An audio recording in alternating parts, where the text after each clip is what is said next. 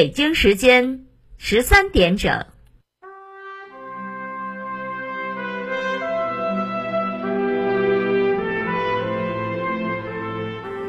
历史与诉说，情理与真相，欢迎收听广播剧场。《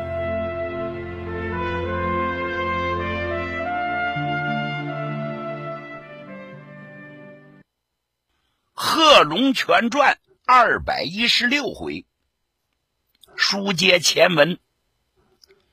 北方分局的书记夏曦利用职务之便逮捕了段德昌。当贺龙质问他的时候，他一口咬定段德昌就是改组派，而且有凭有据。我不掌握真凭实据，能随便逮捕一个师长吗？说的还是振振有词。明明周逸群死了，被国民党给打死的，可夏曦却说周逸群现在还活着，躲进了国民党里边。这简直是天方夜谭，胡说八道啊！贺龙听到这火冒八丈，一伸手把夏曦的衣服就抓住了，往身前一揪，他姓夏的，我不准你血口喷人。白日说梦话，你胡说八道！你给我闭住你的臭嘴！你要说旁人，也许我动动脑筋想一想。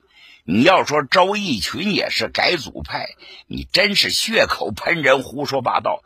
我不但不信，而且不信，我是绝对的不信，因为通过我知道，他是指引我走上革命道路的人。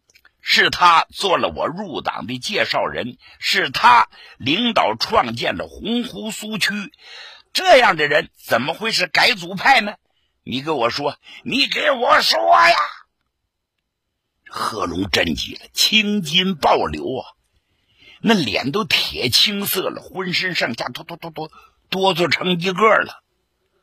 夏曦一看贺龙真急眼了，赶紧缓和下来了。哎哎。云清啊，云清，我求你了，你别急行不行？咱有话慢慢说。不信啊，你不信也行。你你问问向英，你问问别人，是这么回事不是这么回事好不好？然后你再发脾气。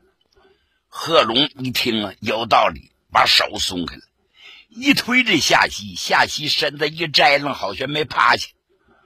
贺龙转身问关向英：“老关，究竟是怎么回事？你说句话。”关向英一直低着脑袋，见贺龙问到自己头上了，没办法，这才坐直了身子，咧着嘴说话了：“哎，呃，云清啊，你坐下，你坐下，你听我说好吗？”方才夏书记说段德昌是改组派，自然不是无缘无故的。刚才老姜也讲了，段德昌用打回洪湖做口号，反对中央分局恢复湘鄂边苏区的正确路线，以达到他不可告人的目的呀。周逸群的情况是这样了解到的。江启野最近呢，抓住一个国民党特务，从这个特务的口中得知周逸群没死尚在，是改组派的主要领导人之一呀。那个江启野派出去的情报人员也带回了情报。这次段德昌提出要回洪湖，为啥呢？为啥他这么着急？就是他和周逸群呢商量好的，到了时候段德昌。利用在党内的威望，把红三军拉回洪湖，周逸群再出面彻底瓦解咱们红三军。你听听有多么可怕呀！这不是证据，这是啥？哼！贺龙晃了晃脑袋，一转身问江七爷：“我姓江的，老关说你抓住了个国民党的特务，我要亲自审问，特务在哪儿呢？”江启也冷笑一声：“你说晚了，那特务已经被我处决了。什么？你这叫杀人灭口！我倒要问问这个人姓字名谁，到底什么身份？你必须详细的跟我说。哎呀，我说贺军长啊，这个人的身份可不能公开呀，要公开了对咱们安全局没有什么好处啊。哎，这么跟贺军长你说吧，这个情报啊是从长沙王何健那里得到的，绝对不会有错。贺龙还想发作，夏曦也不干了。把酒杯一蹲，啪一拍桌子，他是豁然站起呀，两只小眼睛露出凶光。我说贺龙，我问问你，你眼中还有没有党？告诉你，我刚才对你讲的不是我个人的意见，这是湘鄂西中央分局党组织的意见。难道连党组织的意见你都听不进去吗？你都怀疑吗？啊？你是不是个共产党员？贺龙一听到这儿，不言语了，气呼呼的往那一坐。好一会儿，贺龙才说：“好，既然是党的决议，那我就服从。”哎，夏曦一听这话，脸上露出笑容来了，然后又把酒满上。举起来，送到贺龙眼前。老贺，这就对了。我们清除了改组派，内部就团结了。让我们为今后的胜利干杯！来，干杯！关向英、江七爷也把酒杯举起来了。贺龙勉强的举起酒杯，但是手突突不住的打颤，那酒哗哗一个劲往外洒呀。夏曦三个人是一饮而尽。贺龙把酒杯碰到嘴唇边上，舔了那么一口。他本不想喝，但是他发现关向英向他使了一下眼色。这个眼睛他会说话呀，代表了很多意义呀。贺龙没办法，闭着眼睛把这杯酒喝下去了。哎。这夏曦这才乐了，哈哈哈哈！云清啊，这就对了，咱们内部必须得团结呀！哎，我对你贺龙、贺云清一向是尊重的，拿你没当外人，你就说轻了、说重了，我都不介意，甚至你对我有些失礼之处，我也不计较啊！来来来。再来一杯，再来一杯，干了！说句实话，这也是党组织对你再一次的考验呢。来，干！夏曦说着话，举起了酒杯。江七爷、关向英也把杯子高高举起。贺龙看了三个人一眼，把杯子慢慢的也拿起来。正这时候，夏曦呀又说话了：“嘿嘿，哎，云清啊，我还告诉你。”在今儿晚上，同时逮捕的改组派分子还有王炳南和陈协平。夏曦的话音没落地呢，贺龙手中的酒杯不由自主的啪落在地上，摔了个粉碎呀！贺龙是双眼发直啊！怎么，王炳南、陈先平也是改组派？夏曦呢，把自己的酒杯放在贺龙面前，望着贺龙就说：“胡子，这杯酒喝下去吧。这么跟你说，残酷的阶级斗争会使你明白一切的，知道吗？正是王炳南和陈协平同周小康一起丢失了湘鄂边苏区。”如今，他们二人还在下边攻击分局的领导，散布对分局领导的不满言论，所以中央分局决定将他们逮捕。江气也在旁边就补充：“他们攻击夏书记无能，还说要向中央反映夏书记的情况。”贺龙听了没有再说什么，因为什么？不能对牛弹琴，简直说不通啊！他微微的摇了摇头，说：“好吧，既然书记做了决定了，你爱怎么决定就怎么决定吧。这几天我太累了，我头有些发沉，我要去休息了。不等三个人说话，贺龙一转身，噔噔噔噔噔噔，就下了楼了。夏曦赶紧冲着关向英一使眼色，关向英赶紧站起来也追下了楼，一边追一边喊：“云清啊，等一等，你你走不了，我送你回去。”贺龙也没理他，噔噔噔噔就往前走。关向英一路小跑在后头就跟着，两个人走在街上。街上的人呢，过年嘛，还在欢庆啊。虽然说现在日子过得十分艰难，但是年还得是要过呀。贺龙这心里是一团乱麻。不一会儿，军部住处就到了。关向英扶着贺龙，两个人上了楼。贺龙进屋一看呢，满桌的酒菜没动，三蒸也原样在那摆着。这些人警卫班的、炊事班的都在原座等贺龙，等段德昌。同时呢，还来了几个乡亲来拜年，也在旁边坐着。贺龙把火气往下压了一压，勉强的笑了一下：“怎么，你们怎么没动筷子？快吃啊，都凉了。”李副官就说。您和段师长没回来，大伙不好意思动筷，这不还都等着呢吗？这是几位乡亲来给咱拜年来了。贺龙冲几位老乡一拱手：“乡亲们，对不住，有点小事，我回来晚了。来来来，咱们一起吃，一起喝。不管你心多不痛快，不管你有多难受，大面得过得去呀。”贺龙作为一军之长。能回来大发牢骚吗？那得造成多大的影响啊！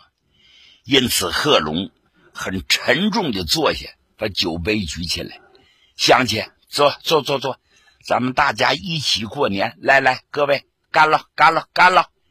这李副官众人就问：“段师长呢？他他怎么没回来？”“哦哦哦，段师长另有任务，恐怕不能来参加了。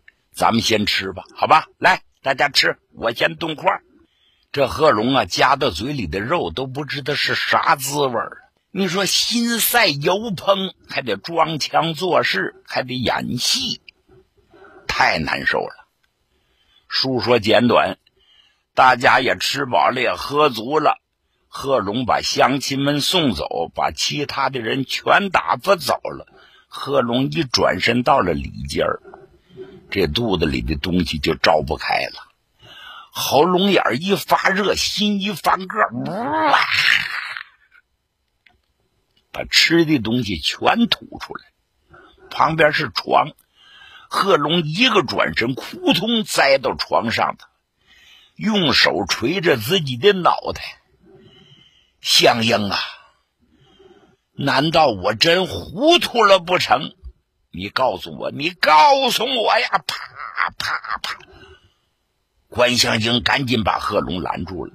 哎呀，老贺呀，老贺别这样，吓死人了！你一点都没糊涂啊！说到这儿，贺龙就坐起来了，抓住关向英的一只膀子就问：“向英啊，我问你，难道你相信段德昌是改组派吗？”你相信王炳南、陈协平也是改组派吗？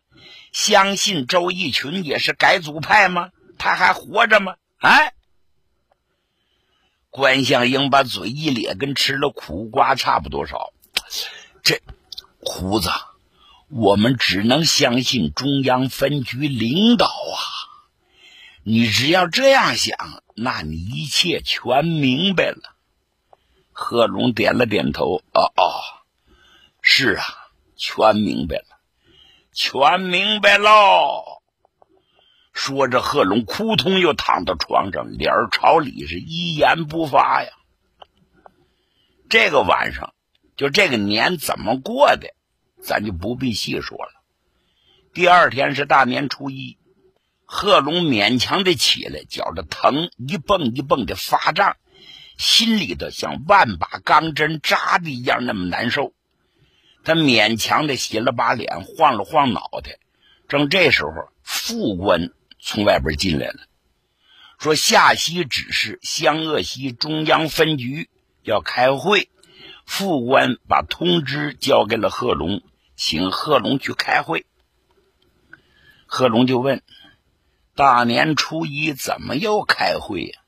副官就说：“我哪知道，是刚才有人来下的通知。”贺龙本不想去，不想见这夏曦和江七野一伙人，但又一想，还是开会去听听吧，服从组织纪律啊！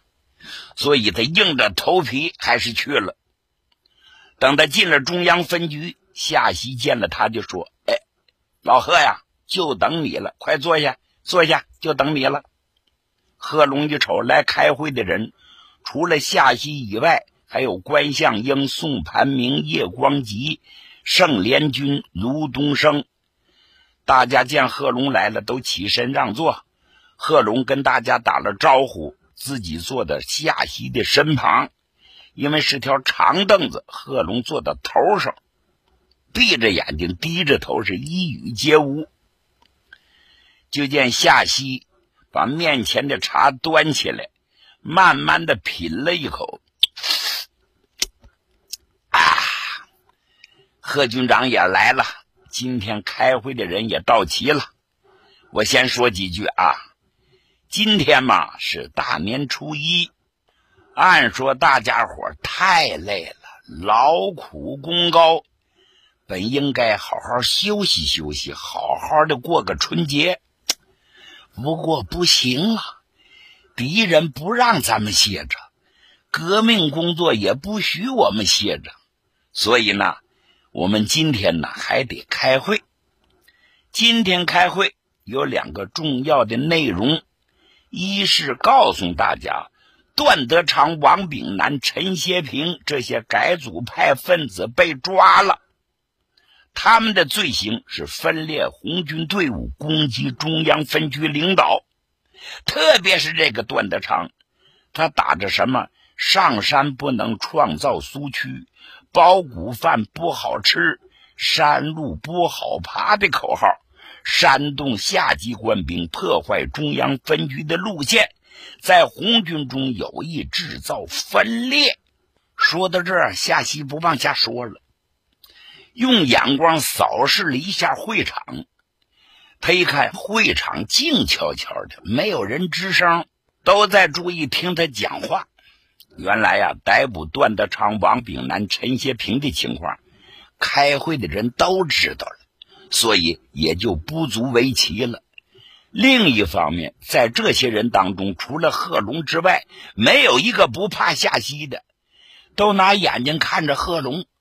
贺龙坐在凳子头上，听着夏曦的发言。见夏曦不说话了，他也没开口，从身上摸出烟斗，装上一袋烟，慢慢的抽起来了，打算用吸烟压住内心的痛苦。可是手他哆嗦发颤呢，划了几次火也没划着。卢东升一看，赶紧过来了，替贺龙把烟给点着了。这时候，夏曦又接着话头说开了：“呃，我接着说啊，段德昌、王炳南、陈协平如今被抓了，他们是改组派在上边的头头。那下边呢，肯定还有人，但是这三名改组派头子都很顽固，连夜对他们进行了突击审讯，三个人。”只是不招，最后由江启野下令用刑。王炳南的一条腿被打断了，段德昌是昏死了数次，陈协平十个指头都打断了，依然不招。鉴于此情，为纯洁我们革命队伍，我们只有根据一些干部的平时表现来判断他是否是不是改组派。只要有嫌疑的，一律给我抓起来。对于顽固不化的，要用大刑。对于改组派，我们绝不能心慈手软呐，因为他们是白骨精，是化妆成美女的白骨精啊！我们要当孙大圣，切不可做唐僧，听见没有？夏曦说完了，见开会的人谁也不说话，心中很是满意。那么不开口就表示同意了他的意见。接着夏曦又说。同志们，我现在总结我们湘鄂西中央分局肃反以来所取得的成绩，正在向中央写报告。现已查明，在我们湘鄂西中央分局内的改组派首领是周逸群和万涛，第三党的首领是胡慎吉和唐赤英，取消派的首领为潘家臣和侯卫文。A、B 团的分子首领就是柳直荀，而各派又统统都归周逸群这个改组派的首领所领导。事实表明，改组派分子占据了分局的党团组织及红军的政治军事机关，他们的阶级成分大多数都是地主富农啊。所以，我们同改组派的斗争是共产党同国民党的斗争，是无产阶级同资产阶级的斗争。在斗争的过程中，我们党内的机会主义者常常成为改组派的有力助手。说到这儿，夏曦提高了声音，而且还有个别的领导，有时竟被改组派所利用。改组派利用他的威望来干扰中央分局的政治路线，所以我们要求在座的党政军领导干部在大是大非面前要站稳立场，要擦亮眼睛，要看清改组派的反革命的面目。夏曦这话说到这儿，两个小眼睛不断的往贺龙的身上是扫来扫去呀。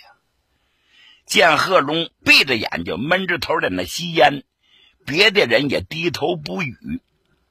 他挺满意，接着茬他又说：“改组派的阴谋现在已然看清，共有五个方面：一是企图把共产党腐化转变，改组成国民党；二是企图变苏维埃政权为国民党的官僚政权。”三是企图把红军变成国民党军阀式的军队，四是千方百计的使红军苏维埃运动脱离根据地，丧失根据地。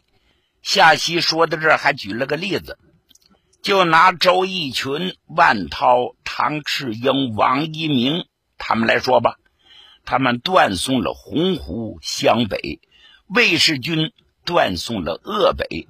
段德昌的荆门失败，周小康、王炳南断送湘鄂边，难道这活生生的例子不让大家可怕吗？因此，对于分裂分子是坚决镇压。